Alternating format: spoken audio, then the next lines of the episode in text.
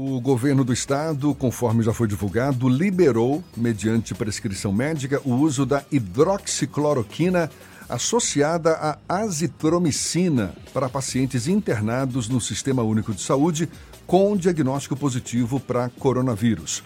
A recomendação é que os pacientes hospitalizados recebam os medicamentos o mais precocemente possível após a internação.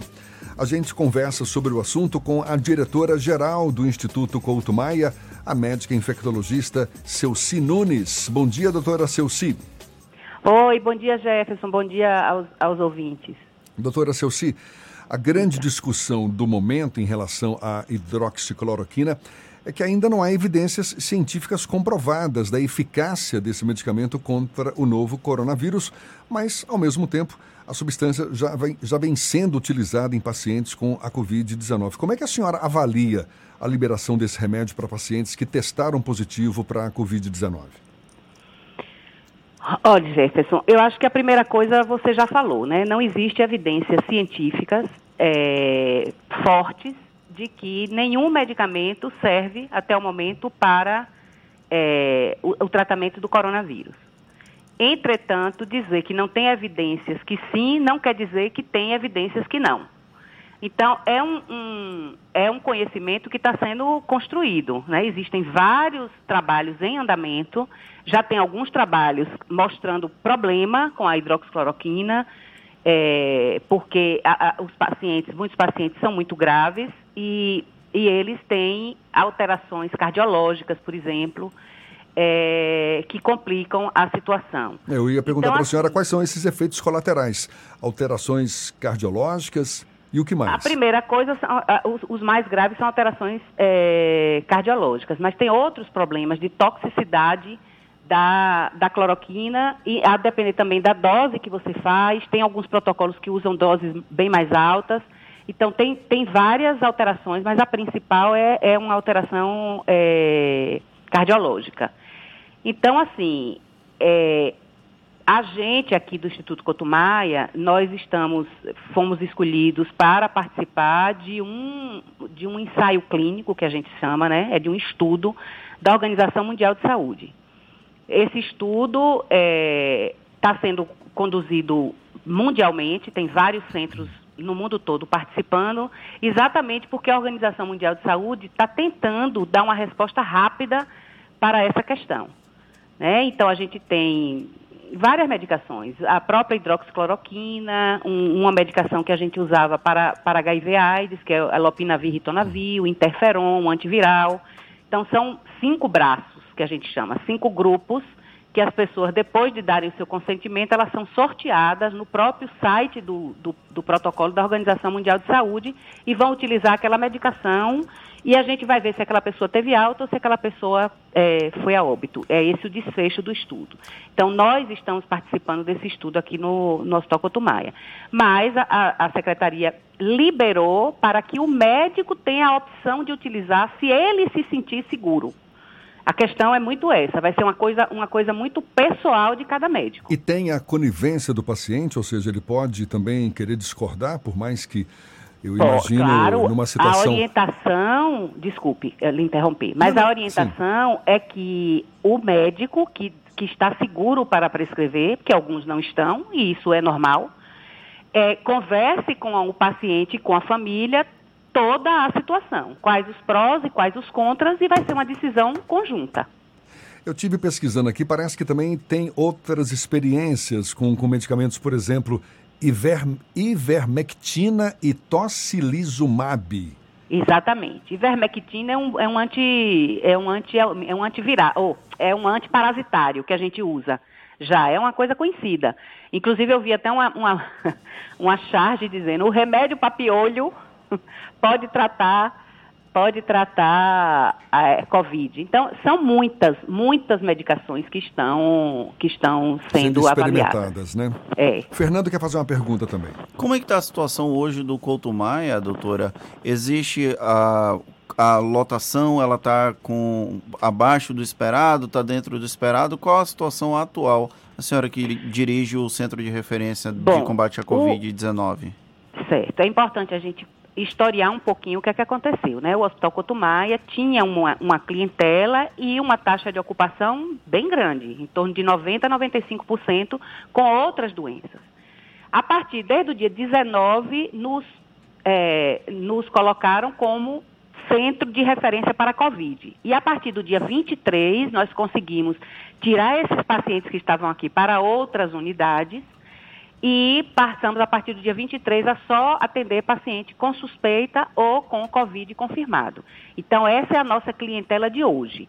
Os leitos que a gente tem disponível, porque você tem que entender que para a gente mudar completamente um, um, um hospital, é, é, muita coisa que está envolvida. Então a gente vai fazer, nós já dobramos, dobramos não, nós tínhamos 20, é, dobramos, já temos 40 leitos de UTI, é, mais 20 que provavelmente vão, vão ser implementados a partir de hoje ou amanhã. E a gente vai aumentar ainda esse número de, de leitos. Então, a gente está com alguns leitos parados para essa transformação, porque não é simples você transformar um leito de enfermaria para um leito de UTI. Você tem que ter gases, você tem que ter a, a parte elétrica, então, é, e tem que ter o pessoal, né? Que com, hoje está todo mundo procurando o pessoal de enfermagem, médico e tal. É outra questão que a gente está fazendo. Então, nos leitos que a gente tem, a gente já está com a, com, a, com a lotação praticamente completa. Mas a gente está ampliando para mais leitos. O, o Couto Maia passou por um susto, um dos infectologistas, o Tiago Lobo, chegou a ter uma suspeita de Covid-19. Como é que está a questão dos profissionais de saúde daí que atuam no Hospital Couto Maia? Estão todos, é, não houve nenhum tipo de registro ainda de profissional Olha, contaminado? Desde o início, nós estamos trabalhando há um mês e a minha equipe está trabalhando de domingo a domingo para construir protocolos e para treinar todos os profissionais de saúde. Porque não adianta só a gente ter EPI, né, equipamento de proteção individual. A gente tem que saber como usar, para não usar de forma inadequada, e principalmente como tirar. Porque no momento que você tira esse, esse, esse equipamento, você pode se contaminar. Então, nós estamos fazendo desde o início essa, esse treinamento. E até o momento, nós não tivemos nenhum caso de profissional nosso que teve a doença. A senhora falou, a senhora falou na, na, nos EPIs, essa tem sido uma grande preocupação no momento. Tem havido equipamentos de proteção individual suficiente para os profissionais de saúde do Instituto Couto Maia? Tem. Nós não temos ainda nenhuma falta grande de, de equipamento. Às vezes, às vezes tem um tipo de capa que demora de chegar, mas a gente tem uma outra que coloca no lugar que pode substituir entendeu? Até não teve nenhuma falta. A, a gente tá, a Secretaria de Saúde, é, a CESAB está dando um apoio muito grande nessa questão e os contatos que a gente tem é que não vai faltar, pelo menos no primeiro momento, nenhum EPI. Então, assim, o que a gente tem que, que, fazer é, por exemplo, tem lugares que você usa uma máscara em cima da outra. Isso é completamente contraindicado, não tem, não tem necessidade, e você usa dois equipamentos para um profissional só. Então, essa utilização adequada, de forma que proteja o profissional, sem desperdiçar equipa equipamento de proteção individual e sem faltar, é o que a gente está fazendo aqui diuturnamente. Doutora Celci, a senhora como médica infectologista e diante de uma situação que é inédita, não é, na história recente aí da humanidade, qual está sendo o grande aprendizado para a senhora nessa, nesse contexto de pandemia do novo coronavírus? Jefferson tem sido um aprendizado constante e assim, eu acho que o primeiro aprendizado é a solidariedade da, da equipe de saúde. Pelo menos aqui a minha equipe, eu tenho tido uma contribuição imensa, né, de pessoas que eu não tinha nem expectativa e que estão aqui comigo de domingo a domingo, porque nós folgamos sexta-feira santa. No sábado nós estávamos aqui de novo discutindo, trocando ideias e construindo. E assim, ninguém tirando o corpo, como a gente diz, né? Ninguém, todo mundo querendo realmente ajudar. Então tem sido, é uma coisa inédita, nós já passamos por diversas epidemias, nós tivemos a, a, mais recente aquela epidemia de doença meningocócica, que foi no Cotumaia velho ainda, que a gente tinha uma estrutura muito ruim, mas que nós conseguimos dar uma resposta à sociedade é, e agora outro momento com a unidade nova, mas com um apoio muito grande da equipe, que eu quero agradecer demais à equipe do Hospital Cotumaia. Doutora, eu vou aproveitar a oportunidade para esclarecer uma fake news. Eu acabei Diga. recebendo no WhatsApp um vídeo que mostrava hum. uma série de ambulâncias há cerca de duas semanas chegando no Couto Maia, dizendo que estava havendo um congestionamento de ambulâncias e que não tinha mais é, vagas na, na unidade de saúde. Eu até entrei em contato com o governo para verificar como é que estava a lotação do Couto Maia, ainda não estava na superlotação, mas eu queria dar essa oportunidade para que a senhora falasse que, na verdade, não houve nenhum tipo de engarrafamento de ambulâncias no Couto Maia.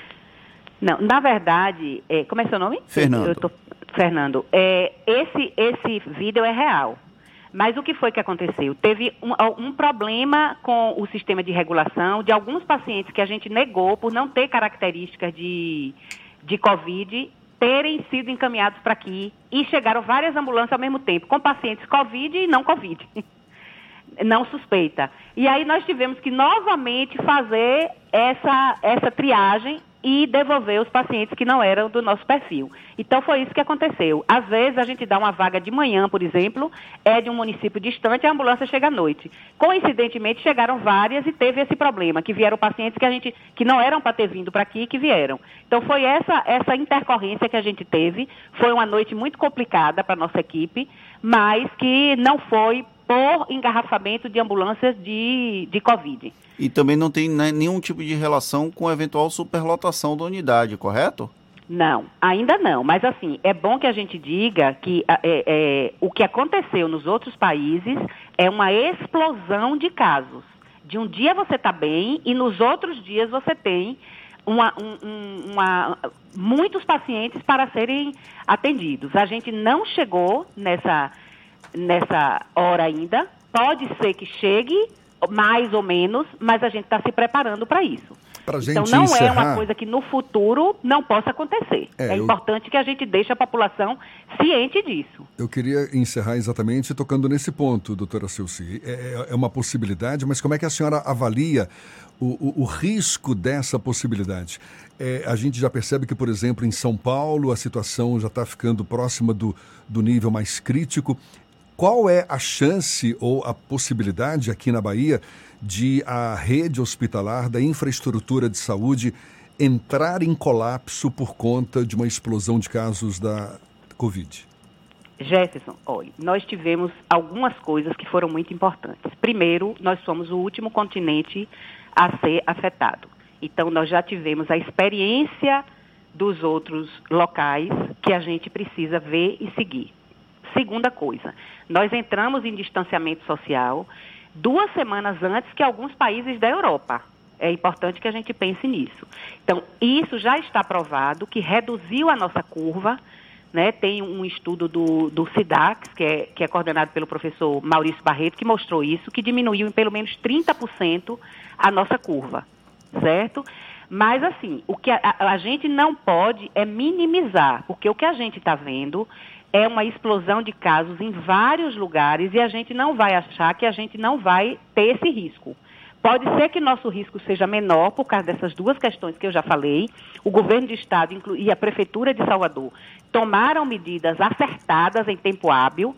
Então, a gente provavelmente a gente vai ver lotação. Por, possivelmente a gente não vai ver colapso, porque nós tivemos um certo tempo para adaptar o sistema de saúde a isso. Tá certo. A gente quer agradecer a doutora Celci Nunes, que é diretora-geral do Instituto Couto Maia, médica infectologista, conversando conosco. Muito obrigado pela sua disponibilidade e um bom dia para a senhora. Muito obrigada a vocês e a seus ouvintes. E vamos ficar em casa. Quem puder, fique em casa.